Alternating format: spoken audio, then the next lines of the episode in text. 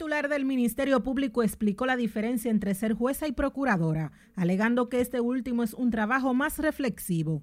En el curso de una función, digamos que operativa, que es mayormente la del Ministerio Público, no se le debe dar un trato indigno a las personas. Agregó que aunque las pasiones salen a flote con ciertos temas, se debe imponer el respeto en ambas funciones. El que es juez debe tener, debe estar en guardia frente a sus propios prejuicios. Porque tú te puedes defender de lo que yo, de lo que te imputen en el proceso. Tienes una defensa que tiene que rebatir todos esos, todos esos aspectos. Pero tú no te puedes defender del prejuicio que yo tengo porque no lo conoces. Por eso tienes que estar en guardia frente a eso. Y esa es una cuestión que te puede llevar a situaciones aberrantes. Germán Brito explicó que aunque sea la cabeza del Ministerio Público, les da la libertad a los procuradores, alegando que hay un órgano jerárquico en la institución. No pretender que la cabeza de una institución o un departamento te diga que tienes que hacer como una manera de proteger, porque tú tienes eh, que, que supervisar eh, las cosas, pero eso no implica sustituir a las personas en lo que son sus responsabilidades. Y tampoco tú puedes estar con un, con un procurador fiscal respirándole en la espalda. Tiene que dar una cierta libertad de, de acción. Claro que esa libertad no debe llegar al abuso. La magistrada Miriam Germán Brito habló tras participar en el conversatorio de la Fundación Institucionalidad y Justicia. Ana Luisa Peguero, RNN. En otra información, la presidenta del Consejo de Ministros de Italia, Georgina Meloni, homenajeó las hermanas Mirabal un día antes de que se cumpla 62 años de sus asesinatos. Giorgia Meloni mencionó a Patria Minerva y María Teresa Mirabal con motivo al Día Internacional de la Eliminación de la Violencia contra la Mujer, instaurado por la ONU cada 25 de noviembre. La giornata internazionale per l'eliminazione della violenza contro le donne. Il 17 dicembre 1999 l'Assemblea generale delle Nazioni Unite ha istituito questa giornata e ha scelto di fissarne la celebrazione il 25 di novembre, una data che ricorda l'assassinio di Patria, Minerva, Maria Teresa, le tre sorelle Mirabal che nel 1960 vennero seviziate e uccise dal regime del dittatore dominicano Rafael Leonidas Trujillo Molina. Meloni es la primera mujer en ocupar el más alto cargo de Italia. Hizo la mención de las heroínas asesinadas el 25 de noviembre de 1960 por la tiranía de Rafael Leónidas Trujillo Molina, que se extendió desde 1930 hasta 1961.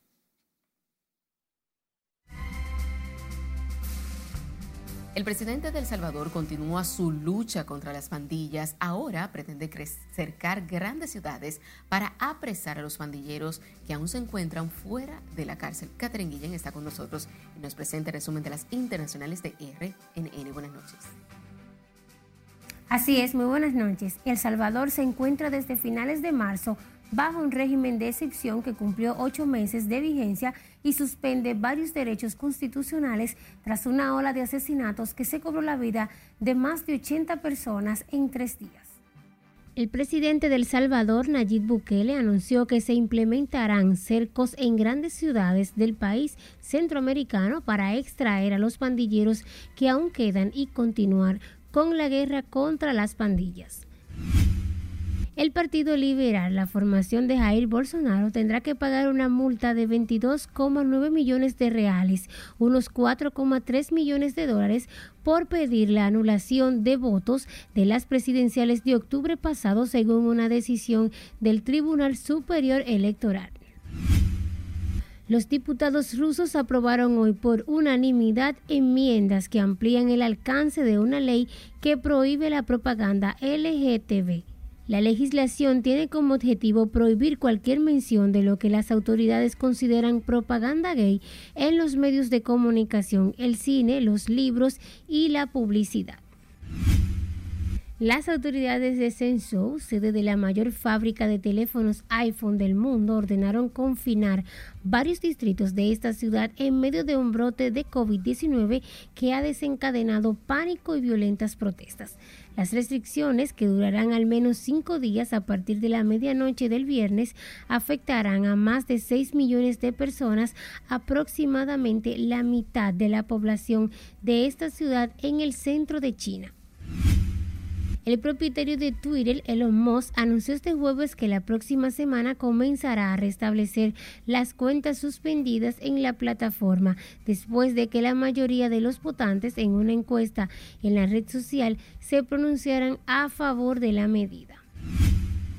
Y finalizamos este recorrido internacional con un niño de 6 años que fue sacado con vida de entre los escombros dos días después del terremoto que sacudió Indonesia y dejó más de 270 muertos y unos 2.000 heridos. El pequeño Aska sobrevivió sin agua ni comida, pero su madre y su abuela no tuvieron la misma suerte. Sus cuerpos fueron encontrados sin vida no muy lejos del niño. El rescate revivó la esperanza de poder encontrar a más supervivientes entre las ruinas provocadas por el sismo que devastó el pasado lunes la ciudad de Sihanouk, en Java Occidental.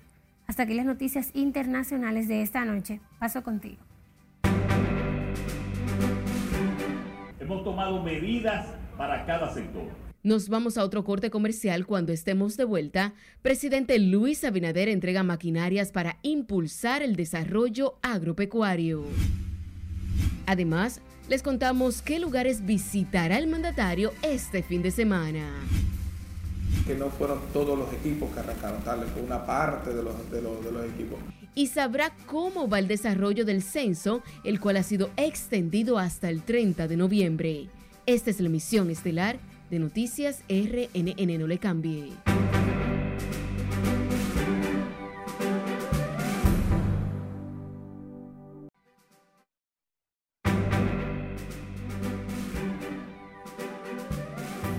Seguimos en vivo con más informaciones. El presidente Luis Abinader entregó al Ministerio de Agricultura 235 equipos pesados por un valor superior a los 400 millones de pesos, con lo que buscan impulsar el desarrollo agropecuario del país a través del apoyo a los trabajadores de campo y la garantía de la seguridad alimentaria. Margaret Ramírez con más detalles. Firme, decidido y permanente con la producción en la República Dominicana y con el sector agropecuario. Afirmó que pese a los desafíos, el gobierno se ha concentrado en garantizar la seguridad alimentaria a través del apoyo al campo. Para eficientizar y hacer más competitivo nuestra producción agropecuaria, con estos equipos y con muchos más que vienen, así como con un financiamiento, como dijo Limber, abundante a tasa cero, en una parte a tasa cero, con la asistencia técnica, con la ayuda especial cuando ocurren fenómenos naturales como el caso del huracán Fiona y muchas otras tormentas y tornados que son normales que ocurran en el territorio. Con eso es que logramos, con todas esas acciones coordinadas unas con otras, es que logramos la seguridad alimentaria. El primer mandatario anunció que se mantendrá el apoyo y el subsidio a los productores nacionales. Pero así seguimos haciendo una atención especializada a cada una de las áreas. Porque cada uno de los sectores agropecuarios tiene sus propias características y nosotros hemos hecho, hemos tomado, hemos tomado medidas para cada sector. Así lo hemos hecho con los productores avícolas. Así también enfrentamos los problemas de la fiebre porcina. Este jueves el Ministerio de Agricultura recibió de la presidencia unos 150 tractores, 64 implementos de labranza, 6 cosechadoras, 15 sembradoras en proceso de compra y 3 perforadoras con una inversión de 415 millones de pesos. Estos tractores que hoy recibimos nos van a permitir incrementar y poder preparar y arar un millón doscientas mil tareas de tierra en todo el territorio nacional. Eso significa que con equipo propio del Ministerio de Agricultura vamos a multiplicar por tres. Es un 300% lo que anteriormente se hacía. El presidente Abinader y el ministro de Agricultura destacaron que la inversión se suma a 58 mil millones de pesos entregados a agricultores en préstamos, el 20% de ese monto a tasa cero, así como los subsidios al sector productivo nacional. Los equipos serán distribuidos en todas las regiones del país a través de las oficinas del Ministerio de Agricultura. Margaret Ramírez, RNN. Y seguimos con el presidente Luis Abinader, quien visitará Santiago y Moca este fin de semana, que incluye visitas a obras en construcción, inauguraciones, lanzamiento de programas, además de reuniones con comunitarios, diputados y alcaldes. El jefe de Estado dará inicio a las 11 de la mañana a su jornada en Santiago, donde participará en el acto de celebración por el 170 aniversario de la Fundación Licorera Bermúdez. Luego presidirá el lanzamiento del programa Navidad del Cambio en el Polideportivo de Cienfuegos. Posteriormente, sostendrá un encuentro con el alcalde de la provincia en el Hotel Gran Altamira. El recorrido continuará con el primer palazo para la construcción de Ciudad de la Mujer en el sector de la otra banda. Luego visitará a doña Elsa Bermúdez, Mínima Bermúdez. El mayor desafío al que se han enfrentado los empadronadores fue el problema tecnológico desde el inicio del décimo Censo Nacional de Población y Vivienda, una situación que, según el director de programa estadístico Víctor Romero, se ha mejorado en un 100% para sacar el máximo provecho a la extensión de siete días que dispuso la ONE para cumplir con la meta de contabilizar los habitantes en el país e identificar sus condiciones socioeconómicas. Laura Lamar da seguimiento a este tema y nos tiene más detalles. Eh, recuerden que no fueron todos los equipos que arrancaron, tal fue una parte de los, de los equipos. Los fallos en la configuración que presentaron los equipos tecnológicos utilizados por los empadronadores durante los días en que se ha estado desarrollando el censo son una de las principales trabas que impidieron concluir el proceso en el tiempo inicialmente establecido. De acuerdo con el director del censo, Víctor Romero, a esto se suma también la deserción de empadronadores por distintos motivos. Mucha comunidades no se había normalizado el tema de los equipos. Ustedes lo veían en el mismo tema de la conectividad, de la conformación del equipo, que cuando se vino a, poner regular ya había avanzado bastante tiempo en eso.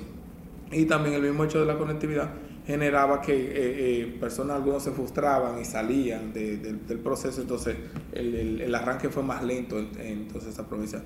Unas siete provincias faltan por completar la cobertura del censo, incluyendo el Distrito Nacional, donde residentes en algunos sectores confían en que en estos próximos días se pueda agotar el proceso con éxito. Parece que tienen su propósito para eso.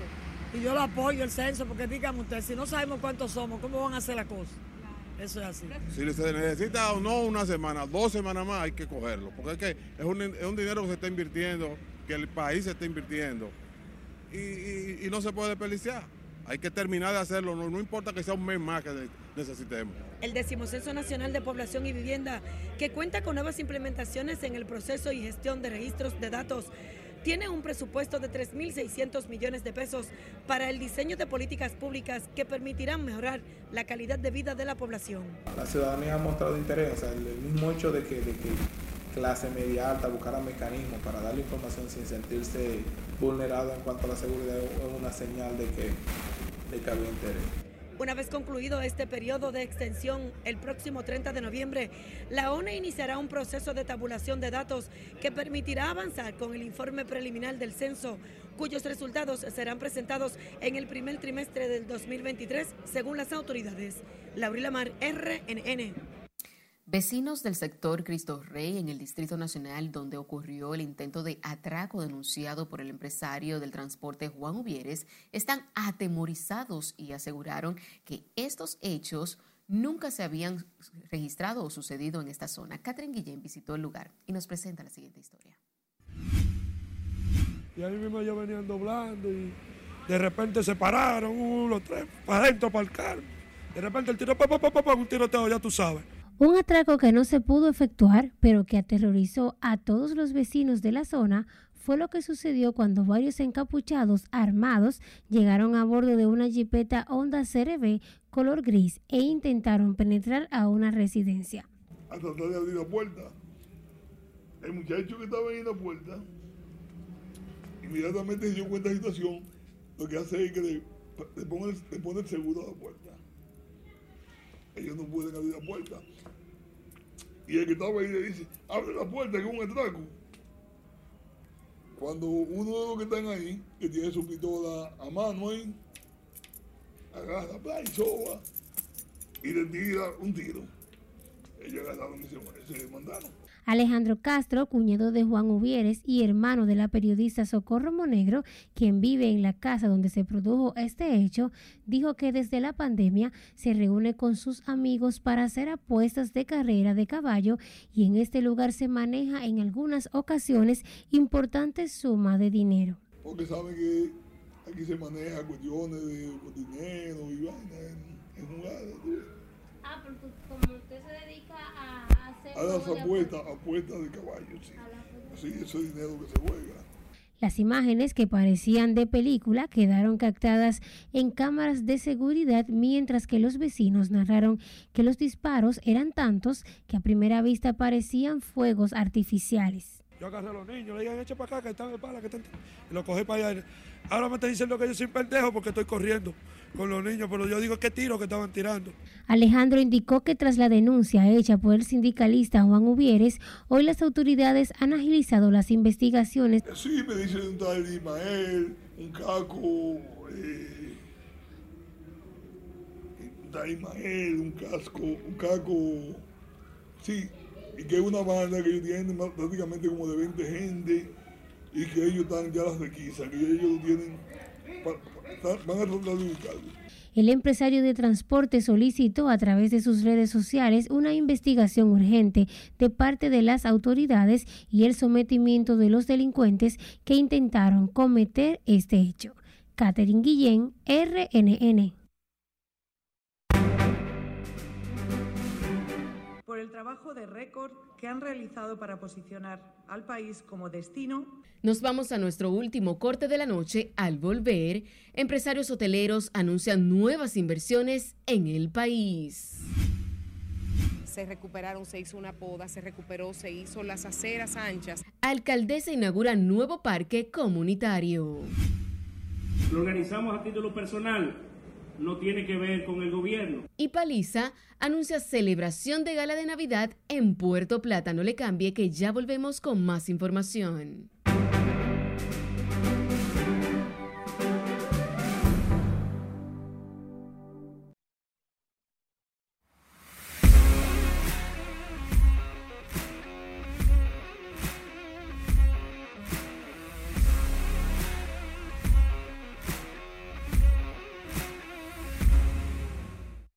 Saludos, muy buenas noches. Iniciamos la entrega deportiva con una muy buena noticia para los seguidores de los gigantes del Cibao. Y es que Marcelo Zuna lo anuncian para debutar con los gigantes este viernes. Será contra los Leones del Escogido en el estadio Julián Javier.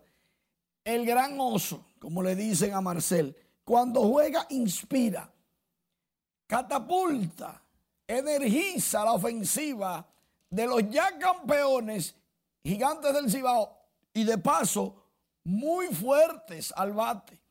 Si los gigantes bateaban, ahora es que se va a armar el lío. Lógicamente, el picheo tiene que responder para mantenerse campeones.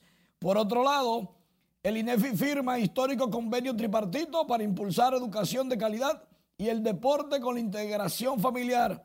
Alberto Rodríguez, su director, suscribió este jueves un convenio de colaboración tripartita con la Asociación de Instituciones Educativas Privadas, AINEP, y con la Liga Deportiva Escolar, LIDE, para impulsar, masificar y mejorar la educación escolar ligada al deporte. Con autoridad, Brasil le ganó a Serbia 2 por 0. Richarlison fue el autor de los dos goles, 62 y 73 minutos. Él es el jugador número 24 que logra dos goles o más. Neymar se fue lesionado, pero ganó Brasil. Pero salió lesionado Neymar, le dieron nueve faltas. Cristiano Ronaldo en juego histórico se convirtió en el jugador de mayor edad en Portugal o con Portugal en lograr un gol. De paso, ese mismo gol lo convierte en el único con cinco mundiales con al menos un gol. Salieron frustrados. Corea y Uruguay ambos querían ganar, pero no pudo. No se pudo. Empataron a cero goles. Y definitivamente que siempre que empatas hay chance, siempre y cuando los otros dos no ganan. Y se quedó Camerún sin festejo luego de un gran partido. Suiza superó 1 por 0 a los cameruneses. Brill en bolo logró el gol al minuto 48. Y vamos a ver qué pasa con la nación sudafricana, que dicen, dicen que es la mejor de, las que, de, de todas las que hay. En Brasil, escuchen, primero el juego fue un toque de queda lógicamente. Y después, una fiesta nacional. Se paró, se detuvo las labores en Brasil luego de la victoria. Dicho sea de paso, era de noche en Qatar, pero de día en Brasil. Y desde ese momento, con pantallas gigantes en las playas y principales centros comerciales, el país simple y llanamente detuvo sus labores y comenzó a gozar como debe de ser, al ritmo de samba. Neymar se lesionó. Tenemos todas estas informaciones y muchas más en nuestra página web rnn.com.do. Una muy buena nota sobre el baloncesto femenino, los detalles de todo lo que está pasando en Qatar. Por ahí viene Nomar Mazara con los Tigres del Licey. Este viernes, Senegal y Qatar, no, perdón, Qatar busca no ser el primer país anfitrión de un mundial en descalificarse en apenas la segunda fecha. Ya sucedió con Sudáfrica, pero Sudáfrica fue en la tercera fecha. Parece que Qatar podría superar a Sudáfrica, pero ya veremos este viernes. Es un hecho histórico, pero negativo. Exacto, veremos qué pasa. Exactamente. Muchísimas gracias, Manny. El gobierno sigue apostando al desarrollo del turismo con la inversión extranjera para el crecimiento económico que exhibe el país y seguir posicionando a la República Dominicana como el mejor destino de la región. Así lo reafirmó este jueves el presidente Luis Abinader durante un encuentro con los empresarios hoteleros españoles, quienes anunciaron una nueva inversión de mil millones de dólares. Marco más. Que se sientan que República Dominicana es su casa. En el encuentro con el mandatario junto al ministro de Turismo e inversionistas hoteleros, se evaluaron los principales temas de la agenda turística del país. El presidente Abinader destacó la alianza público-privada, asegurando que es fundamental para el desarrollo de la República Dominicana. Pero además estamos en un país donde no hay riesgo, donde no hay esas polarizaciones que se dan en otros países, donde hay una, una con las diferencias políticas normales que debemos de tener y que además son necesarias para la democracia de cualquier país, pero donde no hay radicalismo ni hay esas polarizaciones que se dan en otros países. Por eso la inversión en la República Dominicana es una inversión segura, es una inversión que pueden continuar haciéndola con confianza y con seguridad, pero además en la cual, en la sonrisa de cada dominicano. Podemos ver también que este mes de noviembre está proyectando tener un crecimiento de aproximadamente un 35-40%. En noviembre, al día de hoy, han llegado a la República Dominicana 424.322 extranjeros y la proyección es de 589.000 extranjeros al cierre de este mes, siendo un récord también el mejor mes de noviembre de la historia los ejecutivos de la cadena hotelera española Inverhotel reconocieron la labor del Gabinete de Turismo en la recuperación y logros del sector y anunciaron una nueva inversión de mil millones de dólares. Es algo por lo que debemos celebrar y que nos obliga a dar gracias a quienes lo han hecho posible. comenzando con las autoridades del Gabinete de Turismo, liderado por el presidente don Luis Abinader y dirigido por el ministro Collado, por el trabajo de récord que han realizado para posicionar al país como destino y las facilidades que han promovido para permitir la llegada de visitantes. Y aquí quiero destacar dos puntos muy importantes. Por un lado, la proactividad del ministro en sus salidas a los mercados emisores de turistas a reunirse con sus actores clave para generar más reservas hacia el país. El ministro de Turismo aseguró que la República Dominicana se prepara para cerrar el año superando la barrera de los 7 millones de visitantes, lo que continuará dinamizando la economía y el desarrollo del país. Los empresarios hoteleros españoles además exhortaron al gobierno dominicano continuar trabajando de la mano con el sector privado para mantener el país posicionado. Laurila Mar, RNN. Sin tiempo para más, finalizamos esta emisión estelar de Noticias RNN. Feliz resto de la noche.